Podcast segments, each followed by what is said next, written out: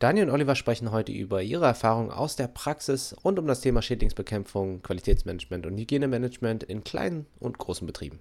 Sie teilen mit euch in dieser Folge sehr interessante Dinge, die ihr in der Praxis beachten könnt und Fehler vermeiden könnt. Hallo zusammen, willkommen bei der nächsten Folge. Wir wollen euch gar nicht lange auf die Folter spannen. Heute geht es um Missstände in der Schädlingsbekämpfung. Oliver und ich haben viele Betriebe, ich würde sagen zusammen hunderte, wenn nicht tausende Betriebe von innen gesehen weltweit und haben ganz, ganz viele Missstände immer wieder gesehen, die sich wiederholt haben, die teilweise illegal sind, ähm, die teilweise betrügerisch sind und das wollen wir heute mit euch teilen.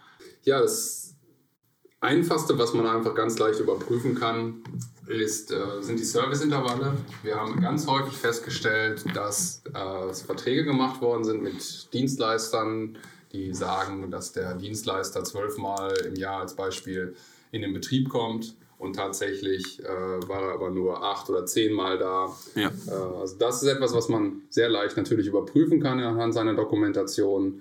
Äh, sei es im, im Online-System ähm, oder wenn man halt noch Papierdokumentation hat, auch da sollte man einfach mal sich äh, die letzten zwei, drei Jahre anschauen, mal gucken, äh, ist denn der Dienstleister einfach auch vor Ort gewesen, wie vereinbart und wie vielleicht auch abgerechnet, weil häufig werden die unabhängig von der Leistungserbringung auch die Rechnung gestellt und äh, ja, da kann man unter äh, Umständen mal feststellen, dass man Service gar nicht erhalten hat, die man bezahlt hat. Unbedingt darauf achten, das ist ein ganz wichtiges Learning von uns aus den letzten x Jahren. Wir sind, wie gesagt, zweite Generation Schädlingsbekämpfer, ähm, so viele Betriebe schon von innen gesehen, so viele Geschichten gehört. Der große Punkt äh, sind die befallsunabhängigen Dauerbeköderungen. Was bedeutet das eigentlich? Äh, wir haben seit einigen Jahren eine äh, Gesetzesänderung, was den Einsatz von Rodentiziden angeht. Das heißt, man darf Rodentizide nur noch zu Monitoringzwecken einsetzen, dauerhaft, wenn eine Gefahr gegeben ist. Ähm, und viele, viele Schädlingsbekämpfungsunternehmen haben gesagt, ach, das ist ja jeder, jeder Betrieb, der irgendwie Lebensmittel herstellt, da ist ja eine besondere Gefahr. Also machen wir dort befallsunabhängige Dauerbeköderung. Und ähm, das Grundlegende aber, um, um eine Dauerbeköderung durchzuführen, ist erstmal eine Risikobewertung des Betriebes. Die sollten Sie auf jeden Fall vorliegen haben. Wenn Sie die nicht haben in Ihren Unterlagen, dann darf auch keine, dürfen auch keine Köder ausgelegt werden zu Monitoringzwecken. Ja.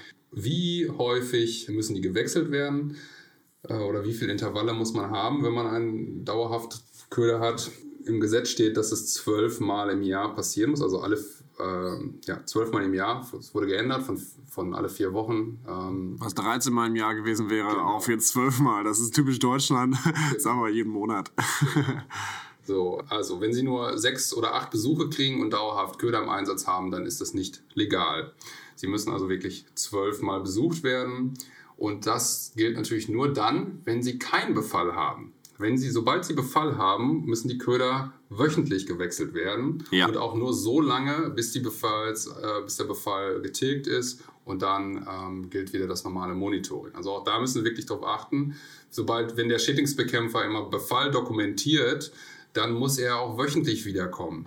Das ist der große Unterschied. Und das muss dokumentiert und nachgehalten werden. Es geht hier um Umweltgifte. Das Umweltbundesamt und die Behörden nehmen das mittlerweile sehr ernst. Das ist auch nichts, was äh, wir uns hier vielleicht ausdenken. Das ist Gesetz und es ist ein wirklicher Gesetzesbruch, wenn man sich nicht an diese Intervalle hält und die dementsprechend dokumentiert. Ähm, warum ist das jetzt noch nicht so laut? Weil die Kontrolleure, äh, es gibt einfach noch nicht so viele Kapazitäten wie zum Beispiel in Holland, wo das schon sehr stark kontrolliert wird. In Deutschland wird es noch nicht sehr stark kontrolliert. Es ist aber, ähm, da ne, teilen wir gerne die offiziellen Statements von unseren Partnern im Umweltbundesamt, das sind Gesetzesverstöße. Unbedingt darauf achten. Genau. Vielleicht noch ein kleiner Tipp. Rodentizide im Außenbereich zur Dauerbeköderung bieten nicht den Schutz, den man eigentlich erwartet.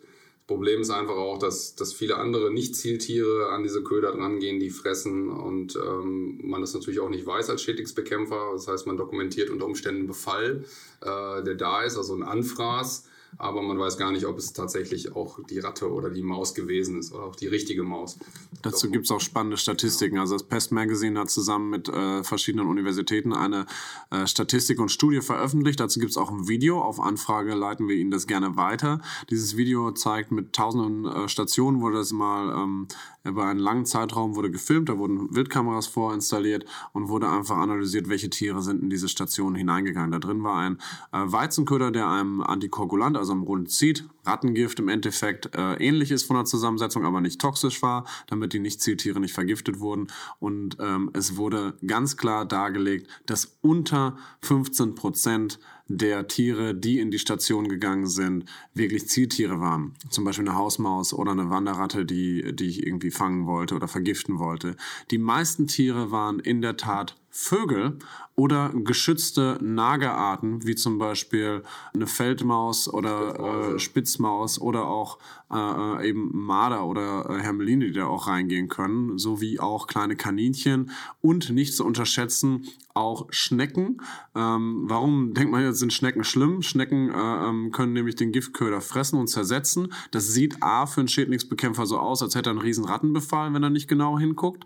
Äh, und zweitens äh, werden diese Schnecken nachher wieder in der Umwelt von Vögeln gefressen und die Vögel sterben natürlich äh, von diesen persistenten Umweltgiften. Ja, also unsere Meinung zu dem Thema Rodentizide im Außenbereich ist ganz klar äh, besser darauf verzichten. Schlagfallensysteme ja. sind deutlich sicherer, weil sie äh, natürlich, also führen auch mal dazu, dass man ein Nicht-Zieltier fängt, das in die Falle reingeht, aber auch da kann man dann schauen, ähm, dass man Maßnahmen trifft, dass man die Station umstellt. Ähm, Eine andere was, Öffnung. Genau, da gibt es also verschiedene Möglichkeiten.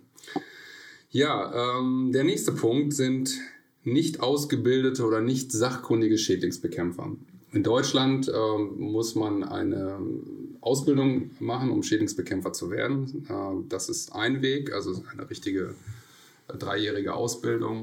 Es gibt aber auch, ähm, man kann auf andere Art auch eine Sachkunde erwerben und das ist ähm, dann ähm, durch verschiedene Lehrgänge, die man besuchen kann. Äh, entscheidend ist, dass man nachher natürlich geprüft wird und dass man äh, eine abgenommene Prüfung hat, zum Beispiel durch die IHK. Das sollte auf jeden Fall, äh, einige Standards schreiben das auch ganz klar vor. Genau, wollte ich gerade sagen. Genau drin, äh, dass es eben halt sachkundige Schädlingsbekämpfer ja. sein soll. Ja. Auch da gibt es häufig Abweichungen bei Audits, weil der ähm, Auditor eben feststellt, dass der jeweilige Mitarbeiter nicht sachkundig war. Ja. Lassen Sie sich die IHK-Zeugnisse oder die Sachkundebestätigungen äh, in solchen Fällen einmal zeigen von ihrem Dienstleister, dass auch alle Mitarbeiter, die tätig sind, nicht nur einer, der vielleicht mal kommt, genau. bei jedem Service muss ein sachkundiger ja. Mitarbeiter da sein. Und in den meisten und bequemsten Fällen, so sollte es eigentlich in 2019 sein, haben Sie eine Online-Dokumentation, in der diese Daten dann auch dauerhaft für Sie hinterlegt sind und mittels zwei, drei Klicks können Sie sich die Sachen anschauen. Das ist im Audit immer sehr praktisch. Ja, dann stellen wir immer wieder fest, ähm, das Thema Allergenmanagement hat ja in den letzten Jahren sehr, sehr stark zugenommen. Äh, immer mehr Leute haben Probleme mit Allergien, die durch äh, Lebensmittel hervorgerufen werden. Und da gibt es also auch sehr viele Stoffe, die Schädlingsbekämpfer einsetzen, die ähm, Allergene enthalten.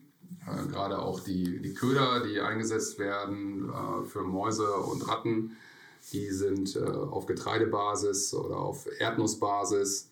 Man kann sich vorstellen, dass da äh, auch eine erhebliche Gefahr von ausgeht, wenn die irgendwo landen. Äh, einmal, was das Thema sowieso das Gift angeht, aber auch die Allergene sind nicht unkritisch ja. An der Stelle. Also darauf achten, es gibt ein paar äh, allergenfreie äh, Nachweisköder auf dem Markt, zum Beispiel eine Nara ist, äh, ist so einer.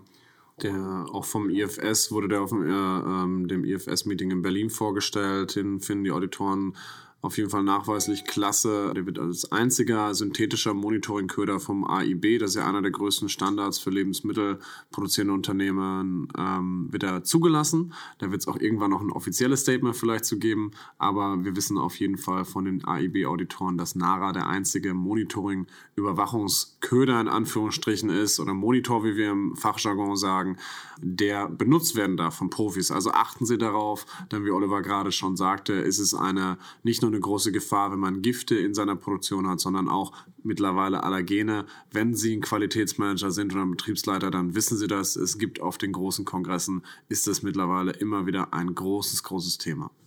Ja, ein weiterer Punkt, den wir immer wieder feststellen, ist, dass die, äh, die Dokumentation des Services äh, nicht zeitnah da ist. Das heißt, der Schädlingsbekämpfer nimmt die Daten auf mit einem zum Beispiel Smartphone und sendet sie dann digital, äh, also der Bericht wird dann digital zur Verfügung gestellt. Das sollte eigentlich heute unmittelbar passieren, sprich, wenn der Service äh, erledigt ist, sollte ein, das Abschlussgespräch stattfindet, dann sollte dieser Bericht vorliegen, äh, dass man auch über Fakten sprechen kann. Wenn Sie das nicht haben, wir stellen immer wieder fest, dass das Wochen verspätet kommt. Ja, das ist natürlich auch nicht gesetzeskonform, weil. Schädlingsbekämpfungsmaßnahmen müssen immer dokumentiert sein. Und wenn die nicht dokumentiert sind, ähm, dann ähm, ja. verstößt das natürlich auch gegen das Gesetz. Also sollten Sie wirklich darauf achten, dass die Sachen da sind zum Abschlussgespräch. Online-Dokumentation ist wirklich ein wichtiger Punkt. Unsere Hauptpunkte, die uns ja so ein bisschen wie so ein grüner Faden hier durch unseren Podcast begleiten, sind auf jeden Fall grün und digital, so als äh, Buzzwords. Und bei grün meinen wir auf jeden Fall, dass es einfach Alternativen gibt zu ähm, Giften. Ähm, ob es eine digitale Falle ist, es gibt davon Dutzende Typen, ob es synthetische, allergenfreie Monitoring-Produkte sind. Ähm, mit Fallen meinen wir übrigens nicht nur Mause- und Rattenfallen, sondern alle Arten von Fallen. Da gibt es wirklich tolle kreative Lösungen, die wir alle auch nach und nach mal vorstellen werden, wenn ähm, Interesse besteht. Und mit digital meinen wir eben nicht nur die digitalen Sensoren, also Fallen zum Beispiel, die 24-7 dann eben berichten per App oder eben per E-Mail ähm, und sich dann eben melden. Das ist natürlich ein extremer Effizienz, eine extreme Effizienzsteigerung im Gegensatz zu, ich bin einmal an einer Rattenbox pro Monat und öffne die und schließe die wieder, was zwei, drei Minuten dauert. Das ist eine extreme Effektivitätssteigerung und Qualitätssteigerung in dem Prozess dieser äh, modernen Dienstleistungen der Schädlingsbekämpfung. Aber gleichzeitig bedeutet digital für uns auch eben diese von Oliver gerade genannte Online-Dokumentations- Plattformen, die es heutzutage gibt, die unserer Meinung nach in 2019 Standard sein sollten. Ähm, die Berichte sollten direkt online zur Verfügung ähm, äh, stehen und es ist wirklich ein, ein Must-Have in 2019 für eine transparente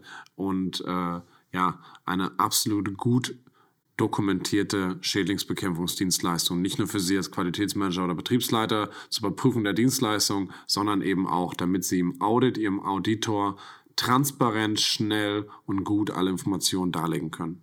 Genau. Auch das Thema Trendanalyse äh, sollte da auf jeden Fall abgebildet sein. Äh, auch immer wieder gerne gefragt von äh, Auditoren. Äh, das kriegen sie in einer Papierdokumentation äh, schon wirklich sehr, sehr schlecht dargestellt, wie der Trend ist da in der, in der Dienstleistung. Ja, das waren eigentlich so die wesentlichen Punkte, die wir, die wirklich aus unserer Sicht sehr, sehr gravierend äh, sind und die wir entdeckt haben, die häufig falsch laufen. Es gibt natürlich noch eine ganze Anzahl von kleineren äh, Dingen, die auch relevant sind. Aber äh, das sind eher Dinge, die wir jetzt genannt haben, wo häufig gegen das Gesetz verstoßen wird und wo es im Audit auch häufig zur Abweichung kommt. Und spätestens dann, äh, auch selbst wenn es im Audit bisher nicht aufgefallen ist, aber immer dann, wenn, wenn irgendetwas mal passiert, wenn es mal eine Rückreklamation gibt, eine Rückrufaktion oder sowas, spätestens an der Stelle wird sich die Dokumentation ganz genau angeschaut und ja, zu der, an der Stelle kommen solche Dinge dann meistens hoch. Das ist so unsere Erfahrung. Deswegen Schauen Sie sich das an, ob Ihr Dienstleister das alles so richtig macht. Stellen Sie uns auch gerne Fragen, schicken Sie uns Mails, äh, wenn Sie Fragen haben. Wir gehen gerne darauf ein und äh, ja, helfen ihnen weiter. Ja, das würde uns wirklich freuen. Also wir würden uns sehr freuen, wenn durch dieses neue Format für unseren Sektor zugegebenermaßen äh, Sie einfach den Kontakt zu uns finden. Wir würden uns super freuen, äh, wenn wir via Telefon Gespräche führen können oder via E-Mail. Kostenfrei natürlich und unverbindlich. Wir sind einfach am Austausch sehr interessiert, weil wir wirklich Leidenschaft für dieses Thema mitbringen. Ja, und das ist auch schon der Hauptinhalt von dieser heutigen Folge. Wir wollen natürlich in den nächsten Folgen haben wir ganz viele spannende weitere Themen rund um Audit und Schädlingsbekämpfung, Allergenmanagement und Co. Einen wichtigen Fakt wollte ich noch zum Ende mitgeben und zwar, wir haben gerade über digitale Lösungen gesprochen und versus jetzt aktuelle Dienstleistungen der Schädlingsbekämpfung. Man sagt immer, dass man, dass ein Schädlingsbekämpfer bei einer Mause oder Ratten oder Insektenbox zwei bis drei Minuten verbringt. Ich würde das ganz gerne mal hochaddieren, wenn man jetzt in einer Box zum Beispiel drei Minuten verbringt, würde das aufs Jahr 36 Minuten bedeuten. Mit digitalen Lösungen ist man 24 Stunden in der Box quasi. Die überwacht man mit Sensoren, Kameras oder wie auch immer. Und wenn man das mit 365 Tagen multipliziert, ist man bei einer echt hohen Zahl von sage und schreibe 8760 Stunden versus gerade nochmal genannt 36 Minuten. Jetzt ist das nur eine Box. Wenn man 10, 20, 30 oder 100 Boxen im Betrieb hat, ist es eine unglaubliche Steigerung der Effizienz, wohingegen der Schädlingsbekämpfer und Sie auch als beides Profis für das Audit-Management zusammen mit Teamwork viel, viel mehr Zeit haben für die, wie wir finden, viel wichtigeren Anliegen rund um Dokumentation, Hygiene und so weiter. Viele weitere Tipps gibt es in der nächsten Folge und dann gehen wir auch auf solche Themen nochmal ein bisschen mehr en Detail ein. Vielen Dank erstmal fürs Zuhören. Vielen Dank fürs Zuhören und, und bis zum nächsten Mal. Bis zum nächsten Mal. Tschüss. Tschüss. Wir hoffen, der Podcast hat euch gefallen und würden uns freuen, wenn wir euch bei der nächsten Folge wieder begrüßen dürften.